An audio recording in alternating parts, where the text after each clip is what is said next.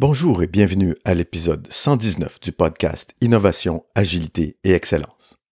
Mon nom est Jean-François Nantel et en compagnie d'Éric Lheureux, nous désirons vous offrir réflexions, conseils et perspectives afin de faire face aux perturbations du marché et pour développer la croissance profitable de votre organisation. Comme vous avez pu le constater, ces questions de compétences nous travaillent ces temps-ci. Est-ce parce que nous trouvons que l'innovation technologique avance à pas de géant et de plus en plus rapidement? Est-ce parce que dans nos discussions avec clients, experts et dirigeants, nous voyons l'automatisation avancer à grands pas et faire des yeux doux à ceux et celles qui sont payés pour améliorer chiffre d'affaires, productivité, tutti quanti? Ou encore, est-ce parce que certains employés commencent à rechigner à faire ce qu'une machine pourrait faire? Ou finalement, est-ce que, parce que, comme toutes et tous, nous sommes perméables au discours quelque peu anxiogène sur la capacité des intelligences artificielles à venir menacer les métiers dits intellectuels? À ceux qui ont répondu aucune de ces réponses, il me fait plaisir de vous proposer d'écouter les épisodes précédents, ou au moins ceux cités dans les références, avant d'écouter celui-ci. Car dans cet épisode, nous voulons examiner ce que certains auteurs nous disent au sujet des compétences en matière de management du changement, en matière de management de projet, et celles que les prospectivistes nous disent qui seront à la fois demandées dans le futur et moins demandées dans le futur. Allons-y.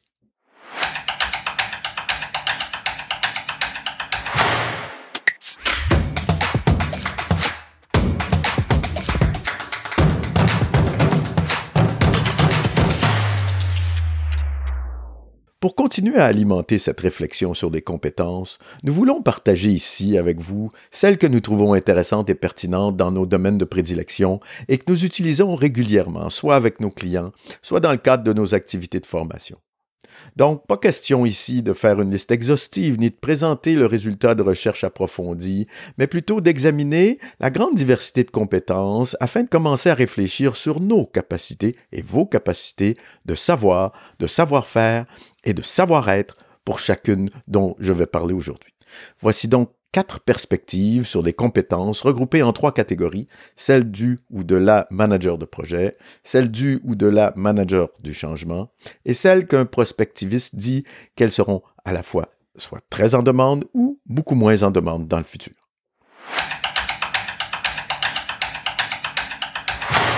Les compétences du manager de projet. Ici, euh, partageons avec vous les perspectives de Gérard Herniot et de Jérôme Maès et François Debois.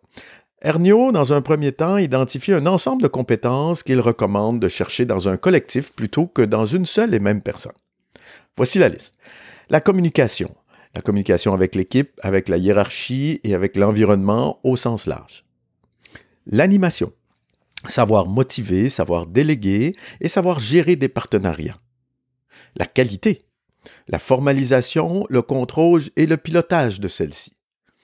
La planification dans ses dimensions d'analyse, d'estimation et d'ordonnancement. La gestion de l'information à la fois formelle et informelle. La direction en établissant des mesures et en suivant les mesures correctrices. L'organisation du travail et des ressources. La négociation avec une grande diversité de parties prenantes, commanditaires, fournisseurs, clients, etc. Et finalement, la coutenance, c'est-à-dire la budgétisation, la comptabilité, par, exemple. Maës et Debois, quant à eux, parlent des compétences du chef de projet comme, une, comme d'une rose des vents. Alors voici comment je vais vous la présenter. Au nord, ils placent les compétences d'organisation et de pilotage.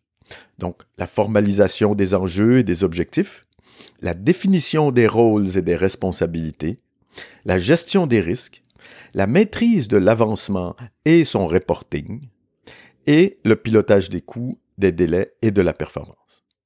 Au sud, il place le leadership, la prise de hauteur, la prise de décision, la gestion de crise et la gestion de l'incertitude. À l'est, il place la gestion des relations avec les parties prenantes.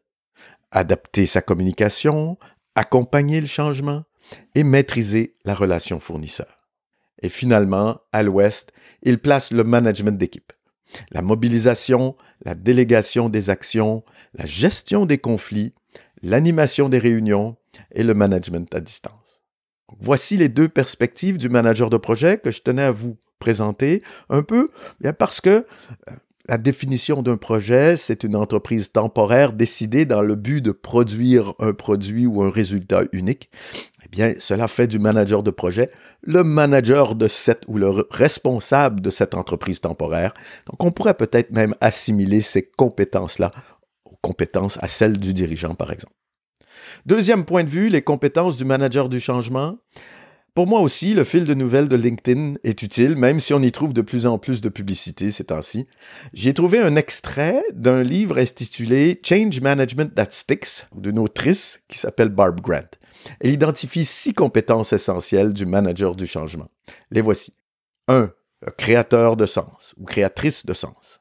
Allume une lumière et décrit les résultats dans un langage simple pour démêler la complexité. 2. Dépositaire identifie les points communs à partir de nombreux éléments, parfois diamétralement opposés. Confesseur établit un rapport et maintient la confiance afin d'accroître l'adhésion du plus grand nombre. Interprète traduit les points de vue et les motivations des différentes parties prenantes ainsi que celles des leaders du changement pour une meilleure compréhension collective. Défenseur soutient l'adoption dans les coulisses triangule et atténue les problèmes avant que ceux-ci ne fassent dérailler les projets. Et finalement, négociateur, bien entendu négociatrice, il ou elle met en place des offres capables d'être largement adoptées et négocie des accords qui font appel à l'art du compromis constructif. J'aime bien cette expression, compromis constructif. Cette liste de compétences du ou de la manager du changement a beaucoup attiré mon attention de par à la fois son élégance et, le fait qu'elle soit relativement courte et dans la qualité des explications ou des façons qu'elle elle, illustre les, différents, les différentes compétences dont elle veut parler. Et finalement, je veux vous parler des compétences qui seront à la fois demandé et moins demandé dans le futur. Les prospectivistes, futurologists en anglais ou futurologistes en français, restons avec prospectivistes, ne sont pas nécessairement reconnus pour leur précision ou leur exactitude, mais il est toujours intéressant de tenter de deviner le futur. Le sociologue français Jean Viard disait récemment dans sa chronique hebdomadaire sur France Info qu'il recommande aux étudiants de suivre un double cursus s'ils le peuvent, un avec un volet plus intellectuel et l'autre avec un volet plus manuel. Vous nous savez friand de citations sur ce podcast. En voici une récente de Jean Viard dont vous trouverez la référence dans les notes de l'épisode. Elle va comme ceci. Le temps a appartenu à Dieu, puis il a appartenu au travail, Aujourd'hui, il appartient à l'individu. Ah, voilà une petite matière à réflexion au passage. Merci, Monsieur Via. Cela dit, voici les dix compétences euh, qui seront en demande dans le futur selon Michel Camdessus. La pensée analytique, la capacité à apprendre, la créativité, l'originalité et l'esprit d'initiative, la conception de technologies et leur programmation, la pensée critique, la résolution de problèmes complexes, le leadership et l'influence sociale, l'intelligence émotionnelle, le raisonnement et l'analyse et l'évaluation de systèmes. De l'autre côté, celles qui seront moins demandées, toujours selon M. Camdessus, sont les suivantes. La dextérité manuelle, l'endurance et la précision, la mémoire, la gestion des ressources financières et matérielles, l'installation et l'entretien ou la maintenance de technologies, la lecture, l'écriture et le calcul, tiens, tiens, la gestion du personnel, le contrôle de la qualité et la sécurité, la coordination et la gestion du temps, les capacités visuelles, auditives et vocales, et finalement l'utilisation de la technologie, le monitoring et le contrôle. Donc, c'est intéressant de voir ça. Michel Camdessus tente de nous envoyer vers 2040-2050 et d'essayer de voir un peu quelles sont les compétences dont on aura besoin Hein, dans, le, dans, la société, dans le marché du travail euh, à l'avenir. Et ces choses-là peuvent vraiment nous aider, nous guider quand on a des choix à faire, quand on veut continuer à développer certaines compétences. Je trouve que c'est particulièrement intéressant. Encore une fois, ne pas les prendre pour leur précision, mais peut-être les prendre avec, les lire entre les lignes et prendre un peu de recul par rapport à ce que, euh, ce que je viens de, de vous lire.